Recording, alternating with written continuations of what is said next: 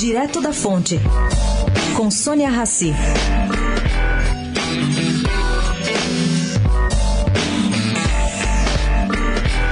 Finalmente sai do papel do Carnaval de São Paulo.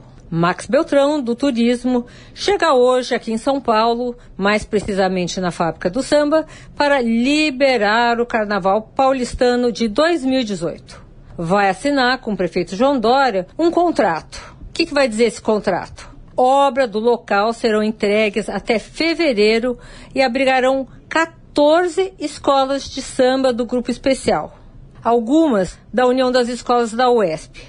Bom, Paulo Sérgio Ferreira, da Liga São Paulo, anunciará também nesse evento o projeto de comunicação, que inclui um aplicativo para celular com cobertura permanente do carnaval. Em seguida, começa a venda dos ingressos dos três desfiles que reunirão 34 escolas. Sônia Raci, direto da fonte, para a Rádio Eldorado.